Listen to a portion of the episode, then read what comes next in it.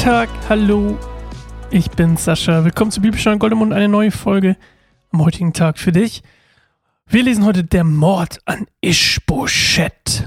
Oh nein. Ishbosheth wird ermordet. Oder doch nicht? Nein, da wird ermordet. Doch, doch. Aber wir lesen erstmal.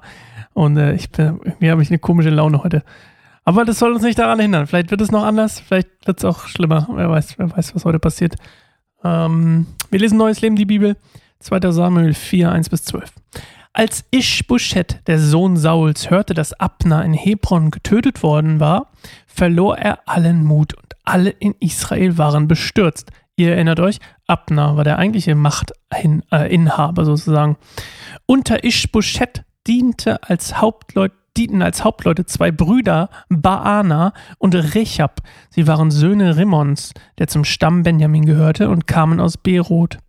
Die Stadt Beroth zählt auch zum Gebiet von Benjamin, weil ihre früheren Bewohner nach Gittayim flohen, wo sie noch immer als Fremde leben. Sauls Sohn, Jonathan, hatte einen Sohn namens Mephibosheth.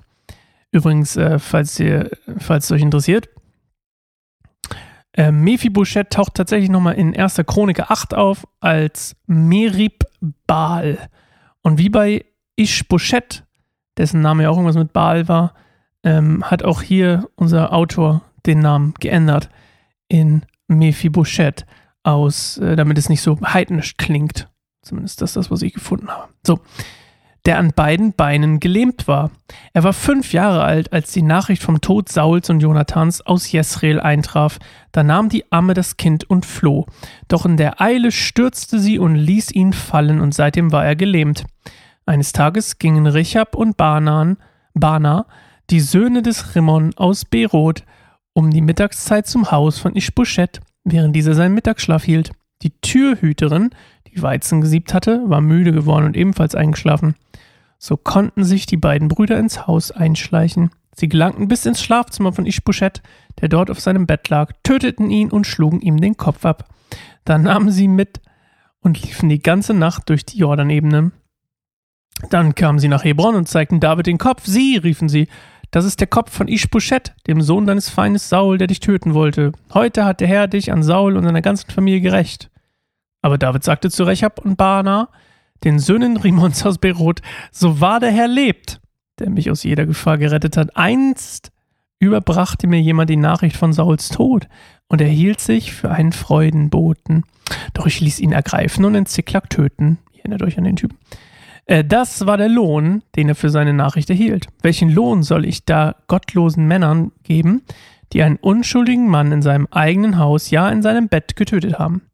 Sollte ich dafür nicht eure, euer Leben fordern und euch töten lassen? David beauftragte seine Diener, die, die töteten sie, schlugen ihnen die Hände und Füße ab, hängten ihre Leichen am Teich von Hebron auf. Den Kopf Ischboschets nahmen sie und begruben ihn in Abners Grab in Hebron.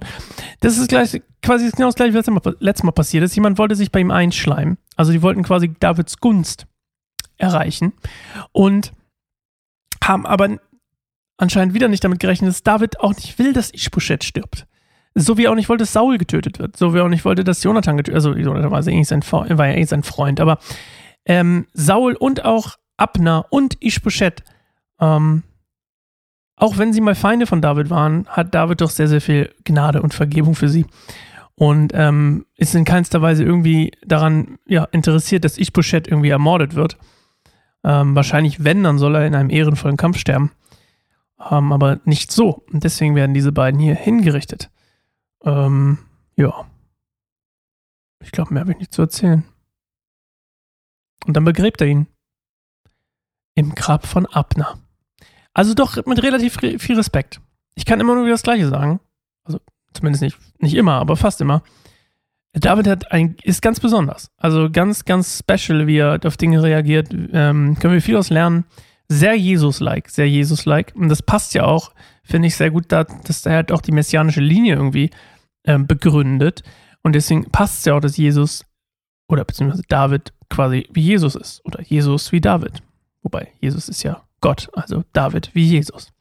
Also sehr viel Gnade, sehr viel Vergebung, sehr viel, äh, ja, kein verhärtetes Herz, also ein weiches Herz. Ähm, wenig Rachegefühle. Spannend. Oh, verschluckt.